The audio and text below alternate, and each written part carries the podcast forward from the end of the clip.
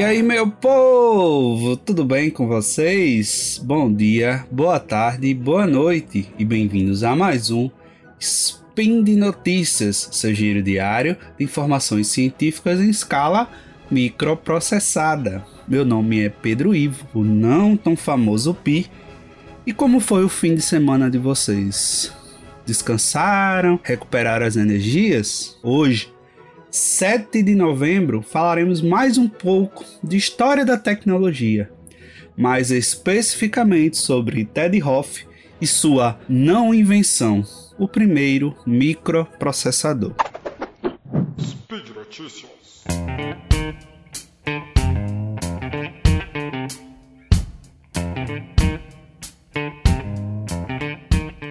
Ted Hoff, ele é considerado uma das lendas da indústria eletrônica, né? Sua invenção, que hoje em dia não é considerada invenção dele, mas falaremos disso lá na frente.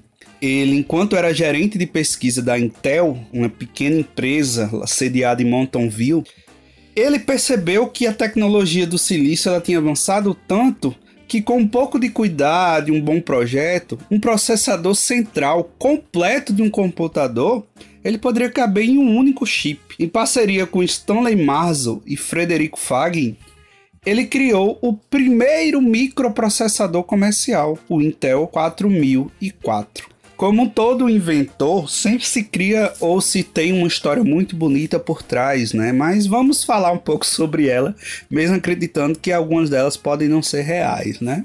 Aos 12 anos de idade, ele começou a brincar com a eletrônica. Como assim brincar com a eletrônica? Existiam antigamente os catálogos de kits que você comprava em revistas, né? As revistas de eletrônica tinham uns catálogos que você comprava e você montava em casa. E ele comprou um kit de, de rádio de ondas curtas e conseguiu montar o seu primeiro rádio, né? Já no ensino médio, ele pegou vários componentes de segunda mão, construiu um osciloscópio. Para quem não sabe o que é um osciloscópio, ele é um medidor de ondas elétricas, podemos dizer assim. Se o multímetro, ele você coloca o multímetro no circuito, ele mede a tensão naquele momento, um osciloscópio ele vai mostrar aquela tensão ou aquela corrente, dependendo do que você quiser medir, ao longo do tempo. Então você vai observar uma onda se movendo pela tela. O osciloscópio é tão importante na indústria da eletrônica que os primeiros videogames foram construídos em cima de osciloscópios, tá? Com esse trabalho dele construir um osciloscópio de segunda mão, ele já conseguiu um trabalho. Enquanto ele estava na faculdade, ele já trabalhava como técnico numa empresa de trens. E o bom desse trabalho que ele tinha era que enquanto ele estava na faculdade de engenharia, ele tinha acesso a diversos e diversos componentes e orçamento que seus colegas de faculdade não tinham. Então, em 1950, ele já tinha acesso aos transistores, coisa que quase nenhum estudante da época tinha. E isso fez com que ele conseguisse fazer uma tese de graduação sobre usar transistores como interruptores. Ao terminar a faculdade, ele foi fazer eh, seu doutorado, né, seu PhD. Ele escolheu a Universidade de Stanford, na Califórnia e seu PhD, a pesquisa principal era em sistemas adaptativos, hoje conhecidos como redes neurais. E durante esse, esse seu PhD, ele já tinha mais duas patentes registradas em seu nome. Mas após a finalização do seu doutorado, ele ainda continuou fazendo pós-doc na universidade, trabalhando com alguns computadores que tinham acabado de chegar.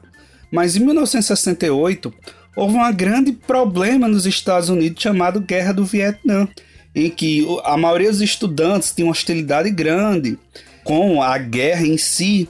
E o dinheiro estava meio que acabando para financiamento de governo, porque o, o governo estava levando seu dinheiro todo para a guerra.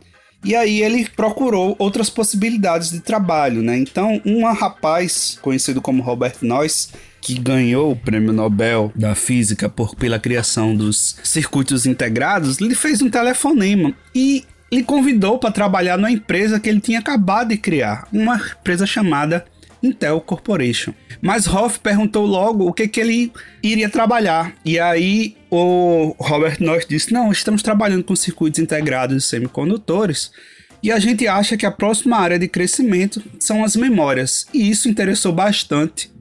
E ele foi lá trabalhar com Robert Noyce. Hoff foi o 12 funcionário da Intel. E trabalhando com tecnologia de memória, logo em seguida ele já recebeu a patente para uma célula para uso de memória de circuito integrado de acesso aleatório MOS. Ele desenvolveu parte do que a gente conhece hoje como memória RAM. E ele se tornou gerente de pesquisa da empresa. Mas como gerente, ele precisava lidar com clientes. E esse era um grande problema para ele. Ele não era muito bom nessa área. Um dos seus primeiros clientes foi a Busicom de Tóquio e eles estavam juntaram com a Intel para desenvolver um conjunto de chips personalizados para calculadora de baixo custo.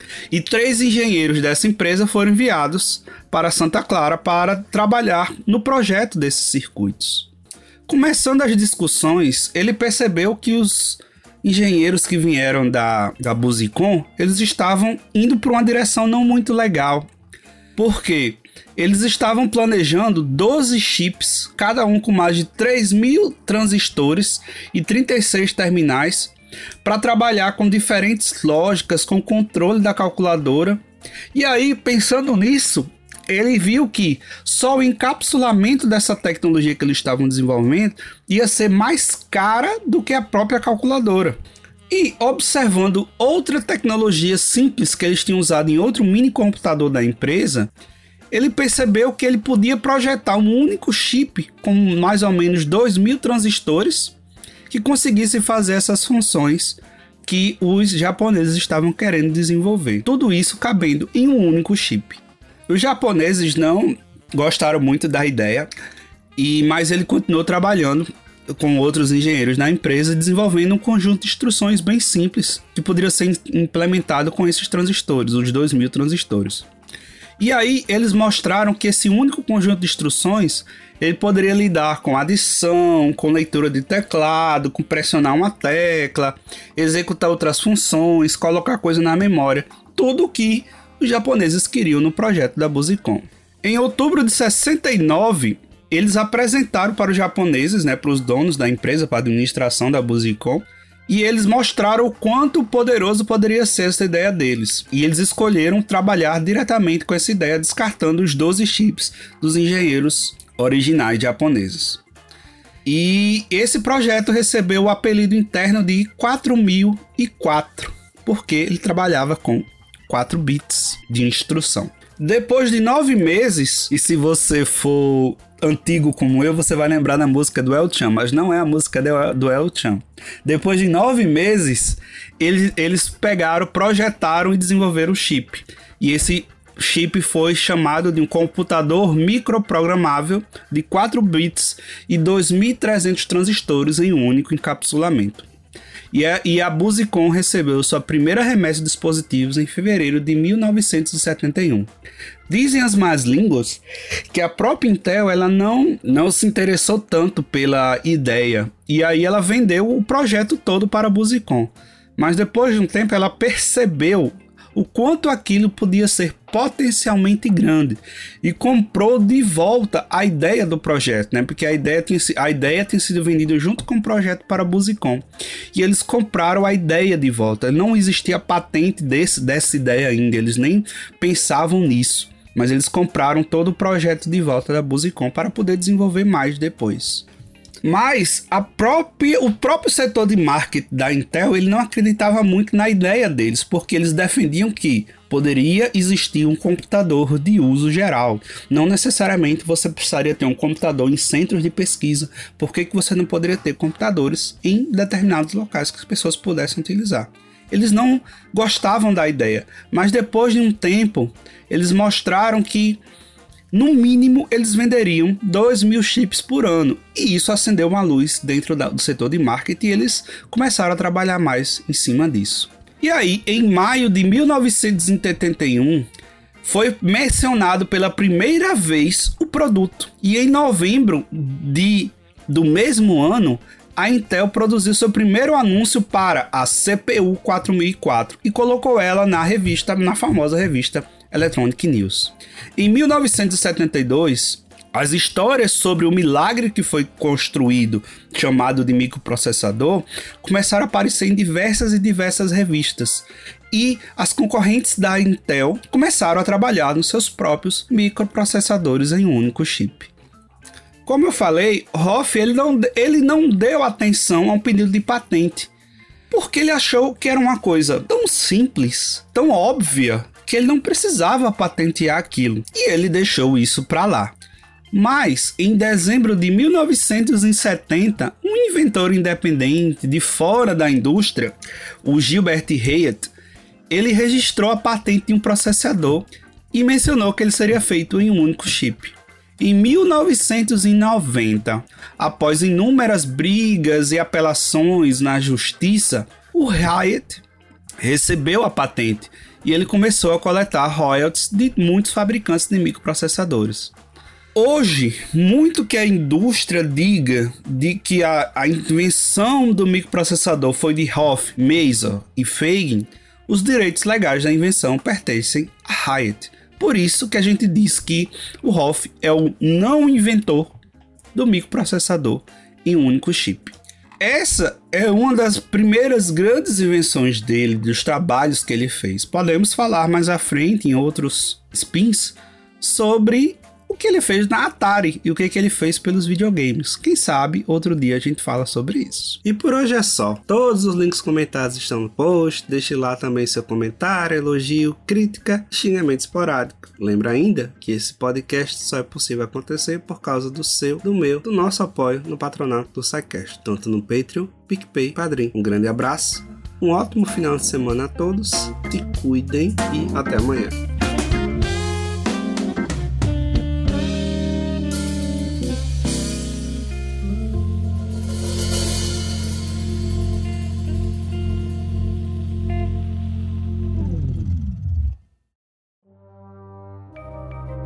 Este programa foi produzido por Mentes Deviantes. deviante.com.br